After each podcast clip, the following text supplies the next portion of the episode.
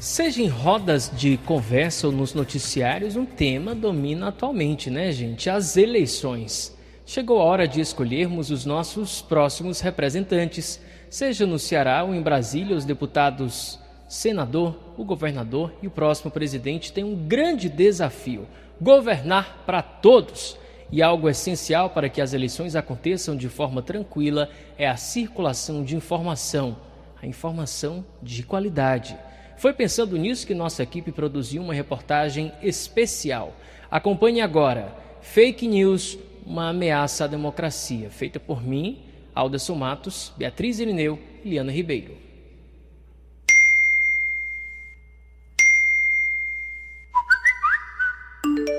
Em 30 de agosto, saiu uma notícia numa revista espanhola que Schumacher tinha morrido. Michael Schumacher. E o negócio ganhou mundo. E um amigo meu viu isso e botou no grupo do que eu participo, do, do, do, do banco onde eu trabalhei, dizendo essa história de que o Michael Schumacher tinha morrido. E eu acreditei. Primeiro porque o nosso grupo faz primeiro uma análise antes de botar alguma coisa. Ele deve ter visto na revista espanhola, pensou que era tudo verdade. E eu, por sua vez, fui na onda dele e também divulguei a notícia fake news, né, como dizem.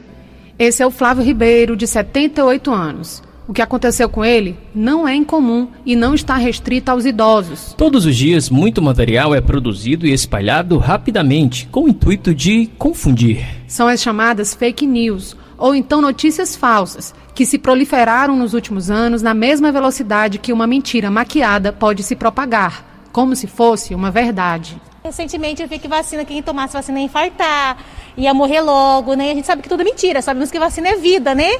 É ruim, principalmente as fake news relacionadas às áreas da saúde, à vacina.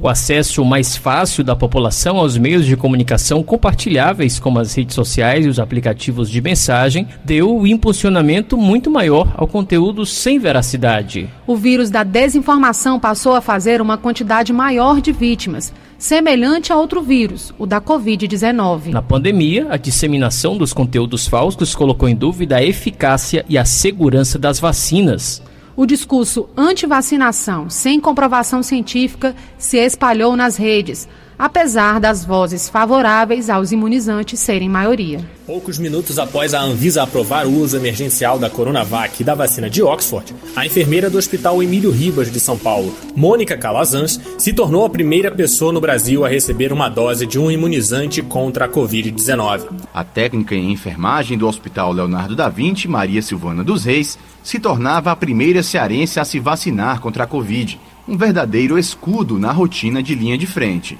Apesar de parecer inofensivo, o compartilhamento de informações fraudulentas tem grandes consequências. É problemático, perigoso, como destaca a cientista política Monalisa Torres. Considerando né, é, o formato de, de construção de um fake news, a sua capacidade de circular, de viralizar e de ser e de atingir um público muito grande de pessoas num tempo muito curto, é, isso, isso provoca um prejuízo tremendo, não só do ponto de vista da, da pessoa que foi atingida, da pessoa que é alvo dessa fake news, porque é, mesmo que o conteúdo seja retirado da rede, mesmo que a pessoa responsável pela produção e divulgação dessa fake news seja punida, o estrago na imagem da pessoa que foi atingida já, já aconteceu. Né? E é bem mais difícil você restaurar a credibilidade ou é, desfazer esse mal entendido a qual fake news é, foi capaz de produzir. Um instrumento inovador como a internet se transforma em arma inclusive contra a democracia. É o que explica o presidente do Sindicato dos Jornalistas do Ceará e secretário de mobilização da Federação Nacional dos Jornalistas, Rafael Mesquita. A desinformação em massa, produzida sobretudo nesse contexto que o Brasil vive no momento está levando à destruição, à desconfiguração da esfera pública tradicional. Aquelas que os teóricos lá atrás diziam, né, e que os meios de comunicação faziam parte. A mentira deslavada, distribuída sobretudo por mecanismos de distribuição digital, na nossa avaliação, são uma grande ameaça à democracia, porque elas induzem a população ao erro. elas são recheadas de mecanismos mentais, utilizam uma estratégia de compartilhamento compulsório de informações fraudulentas, o que vem a causar né, a, as mentiras, as fake news, ou mudanças é, gigantescas no processo político, mexendo com, inclusive com processos políticos profundos. As fake news não estão na Constituição. O trabalho do jornalista, sim, é protegido pela nossa lei maior. Para ler um trecho da Constituição, a gente chamou a nossa colega Daniela Delavor. Parágrafo 1, artigo 220. Nenhuma lei conterá dispositivo que possa constituir embaraço à plena liberdade de informação jornalística em qualquer veículo de comunicação social. Ou seja, para uma democracia, informação de qualidade é fundamental. Não qualquer informação, mas aquela com base em fatos verificáveis seja pela apuração jornalística, pelo rigor científico, pela consolidação historiográfica e pelo respeito aos valores éticos e à dignidade humana. É o que reforça o Rafael Mesquita, presidente do Sindicato dos Jornalistas. Eu diria, inclusive, que esse contexto também vem para tentar, de alguma forma, deslegitimar a atividade dos jornalistas e das jornalistas que, do ponto de vista ético e profissional, estão ligados ao interesse público e à verdade. E essa verdade é essencialmente ética. E a disputa eleitoral não está imune à desinformação. A cientista política Monalisa Torres detalha como as fake news são produzidas durante a campanha. Uma fake news é uma notícia falsa que se utiliza não apenas com o objetivo de defender um posicionamento político, de alguma forma manipular a opinião pública em razão, em favor desse posicionamento político, mas também ela é utilizada, associada a isso, para descredenciar, descredibilizar e desautorizar um adversário. Se recorta um fragmento de uma verdade, algo que, que, que seja em, em alguma medida uma certa verdade, e se de, descontextualiza todo o resto para que aquela, aquela notícia, aquela informação, ela pareça verdadeira. Quanto mais a, a informação parecer verdadeira, mais chances ela tem de viralizar e ser compartilhada. E é aí que está o perigo. Na eleição americana em 2016, frases comprovadamente enganosas e mentirosas deram o tom na escolha do presidente de uma das maiores potências mundiais. Já aqui no Brasil, dois anos depois, a corrida eleitoral ficou marcada pela força desse fenômeno, como lembra o juiz auxiliar da presidência do TRS Ceará e também presidente do Comitê de Enfrentamento à Desinformação, Romel Moreira Conrado. Em 2018, estas fake news alcançaram velocidade muito grande de divulgação e propagação com a, a ajuda das redes sociais. De lá para cá, a Justiça Eleitoral, já não mais surpreendida com este fenômeno de desinformação, já adotou diversas medidas que naquela época ainda não existiam. O Tribunal Superior Eleitoral pôs em prática ações importantes para combater e prevenir a desinformação, firmando parcerias com agências de checagem de fatos e advertindo as próprias plataformas digitais. É o que cita o Procurador de Justiça e coordenador do Centro de Apoio Operacional Eleitoral do Ministério Público, Emanuel Girão por exemplo, entrou em contato com as empresas proprietárias dos aplicativos de internet, Facebook, Google, Instagram, é, TikTok, e elas criaram ferramentas para excluir páginas de usuários que postam conteúdo é, inverídicos, inclusive sobre a integridade do processo eleitoral. Além disso, é, o TSE trabalha com agências de checagem que verificam se o conteúdo das postagens são verdadeiros ou não. Então isso é muito importante, porque quando se, se constata que o conteúdo é, é mentiroso, isso já tira muito a força é, da fake news. E o trabalho da Justiça Eleitoral não para por aí. Aqui no Ceará, o Tribunal Regional Eleitoral atua para garantir a integridade do processo eleitoral. Vamos escutar o juiz auxiliar da presidência do TRE aqui no Ceará, Romel Moreira Conrado.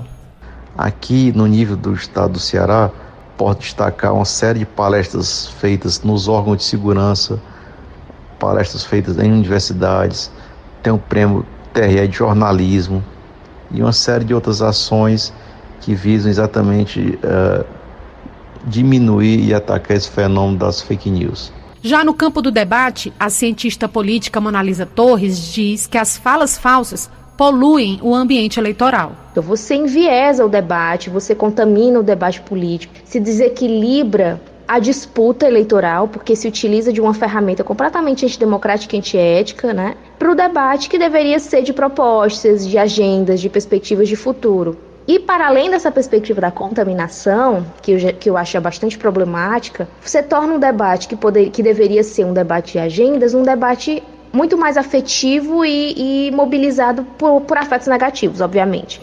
Divulgar fatos inverídicos pode gerar multa e até cassação. Olha o alerta do procurador Emanuel Girão. A Justiça Eleitoral já sinalizou que candidatos que postarem é, informações inverídicas de maneira reiterada na campanha eleitoral, no intuito claro de enganar o eleitor, é, poderão inclusive responder por uma ação de investigação judicial por utilização indevida de veículos de comunicação social e terem como pena a cassação do registro, a cassação do diploma e mais oito anos de inelegibilidade.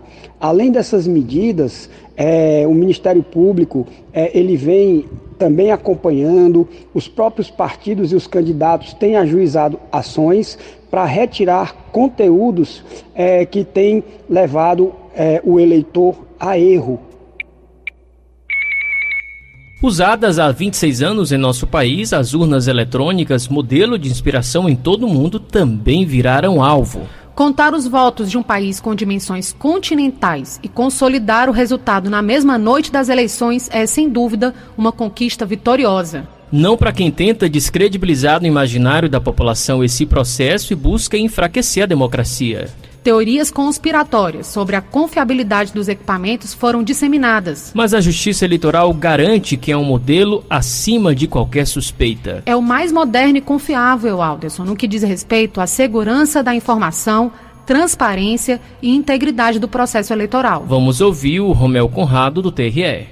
Elas são seguras, são auditáveis. Quem diz que as urnas não são auditáveis ou não são seguras, no mais das vezes diz isso apenas por desconhecer todos os mecanismos de proteção, todos os meios de testagem, todas as auditorias a que as urnas são submetidas. Estabelecer um limite sobre o que é mentira e o que não é. Isso é um desafio de todos. A Justiça Eleitoral e as instituições brasileiras têm o compromisso de manter a validade e a legalidade do processo. Mas precisa do apoio da população. Esse é o alerta do Emanuel Girão e também da Monalisa Torres.